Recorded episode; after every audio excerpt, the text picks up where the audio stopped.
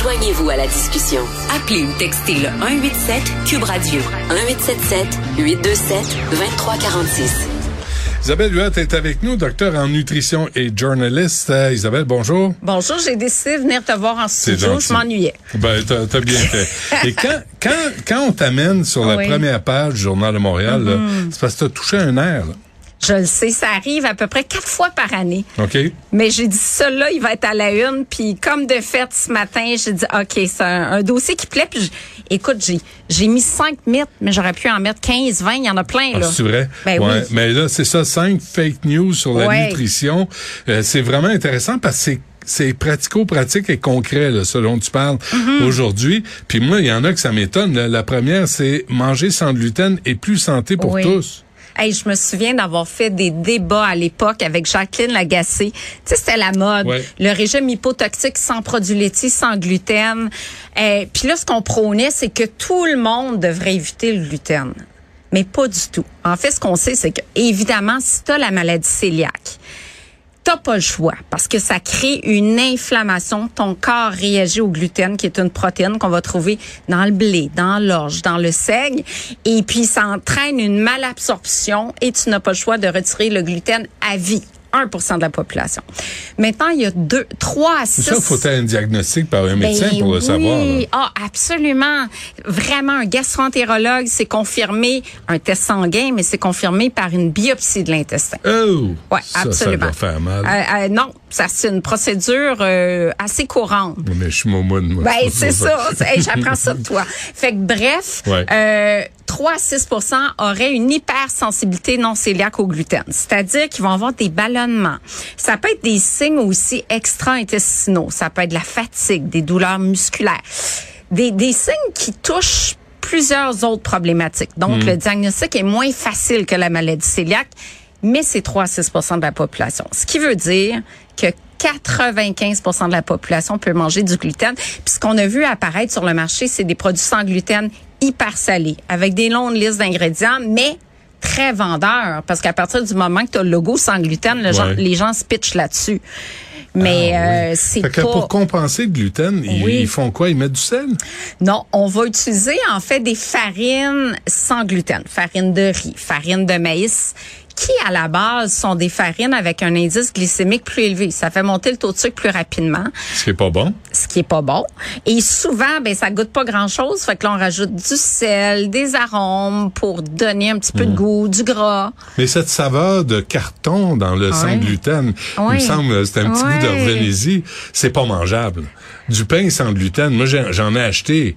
Ça goûte, tu sais, une boîte de, une boîte de céréales. Mais il y a des exceptions parce que ça s'est amélioré. Moi, je me souviens des premiers pains sans gluten, comme tu dis, puis même à la boulangerie Saint-Méthode, on en a fait, puis on n'arrivait pas parfaitement, tu sais, mm. parce que le gluten, ça confère une texture au pain, et puis euh, même avec l'expertise de Saint-Méthode, on a de la difficulté à faire un bon pain sans gluten. Il y en a qui se distinguent. Je pense à Cuisine l'Angélique. Je pense qu'il y a des beaux produits sans gluten maintenant. Il y a faut, faut les chercher. Faut les chercher. Gogo quinoa, une base de quinoa, donc déjà plus nutritive à la base. Okay. Mais c'est pas pour tout le monde. OK. La deuxième fake news, selon Isabelle Huot, euh, l'huile de noix de coco. Oh bonne pour la santé. Ouais. Et ça, là, c'était partout, partout, partout à une époque. C'est vrai que tous les gras saturés ne sont pas équivalents. Par exemple, dans le chocolat, euh, le beurre de cacao a moins d'impact sur le cholestérol que le beurre, le, le, le, beurre, le produit laitier. Donc, le beurre de coco, un peu moins néfaste que certains gras saturés, mais quand même néfaste. Écoute, Harvard s'est prononcé, euh, le, plusieurs institutions euh, au niveau de la santé publique se sont prononcées en disant, il y a tellement de gras saturés là-dedans. Le gras saturé, là, c'est pas un bon gras comme dans mm. l'huile d'olive, l'huile de canola, l'huile de caméline. Donc, du beurre de coco, ça peut faire monter votre mauvais cholestérol, le LDL cholestérol. Et à ce niveau-là, ben on le recommande pas. Puis ça, c'était bien tendance. Puis la gang keto mettait du beurre de coco dans le café aussi hein. pour faire un café gras, là. Mais ça, c'est des trucs qui viennent en conserve, là, que tu mets dans les recettes euh, souvent indiennes. Ah non, ça, c'est du lait de coco. Du lait de coco, c'est pas pareil, là. Non. Puis moi, le lait de coco, j'adore ça. Je prends le léger parce qu'il y a aussi beaucoup de gras saturé. Mais ça aussi, mais c'est vraiment comme l'huile de coco. Mais c'est quoi, Benoît? C'est bon pour les cheveux. Faites-vous un traitement oh, pour les cheveux. De me regarder de même. Hyper hydratant. Non, ça donne rien. Moi, c'est, c'est un combat, j'ai, j'ai laissé tomber. mais qu'est-ce que ça fait pour les cheveux? Ben, ça hydrate. Fait que là, l'hiver, là, tu te fais des masques à l'huile de coco. C'est super bon. Ah, c'est vrai, ouais, pour la peau et les cheveux? Oui. OK, mais ça y fait pas repousser. Est-ce que ça fait ah ça j'ai fait une revue de littérature là-dessus. Ça il y a bien des fake news. Qu'est-ce qui fait pousser les cheveux? Tu me feras ça une autre fois. OK, je te ferai une chronique là-dessus. J'y crois pas de toute façon. Le, soya troisième euh, fake news, le soya hausse le risque de cancer du sein. Ouais, beaucoup de préjugés euh, ben tu sais, la science évolue en nutrition, hein, puis tu sais, c'est maintenant ce qu'on sait sur le soya, c'est qu'au contraire, ça prévient entre autres les cancers hormonodépendants, incluant prostate, cancer du sein. Donc, plus dans toutes les études populationnelles, plus tu en consommes, moins tu as de risque de cancer parce que le soya a une action à la fois estrogénique puis anti-estrogénique. Fait que si tu as beaucoup d'estrogène en circulation, il est anti-estrogénique, diminue le risque de cancer. Et quand il t'en manque, genre à la ménopause, ben là, ça te donne un petit peu mmh. d'estrogène. Les femmes qui ont eu un cancer du sein, on disait jadis, plus de soya parce que tu sais si vous avez un cancer du sein hormonodépendant, ça va favoriser une récidive. Société canadienne du cancer a vraiment changé.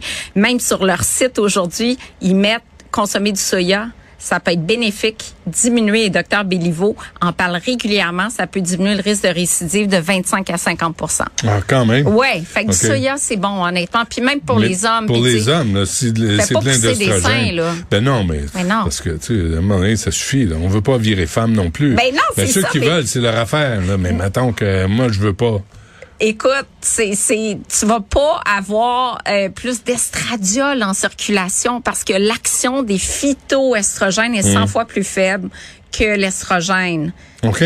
Ouais. Donc, moi, j'avais entendu dire ça, là. Donnez pas euh, du, tofu, tu sais, tartinade de tofu aux garçons euh, à la croissance parce que c'est pas bon, l'estrogène, tout ça. C'est vrai ou pas? ça diminue le risque de cancer de la prostate.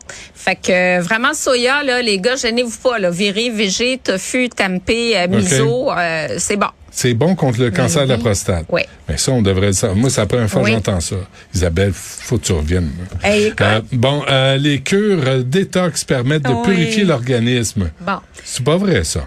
Non, tu sais, on a le rein, les foies, ça purifie naturellement. Tu sais, des cures de jus, là, ça, ça se vend très, très cher sur le web. Si tu prends pas beaucoup de légumes, c'est correct d'avoir un jus vert l'après-midi. Honnêtement, tu as du potassium. C'est sûr que tu as des vitamines, là. Mm. Mais tu pas besoin de faire une cure de jus où tu ne prends que du jus pendant plusieurs jours. Il y en a plein qui vendent ça. Des fois, il y a du curcuma. Curcuma shot, c'est la grosse tendance. On n'a pas besoin de nettoyer son organisme. c'est comme les lavages colons. Là. Oublie mm. ça. Là. Les, les gastroentérologues sont vraiment contre ça.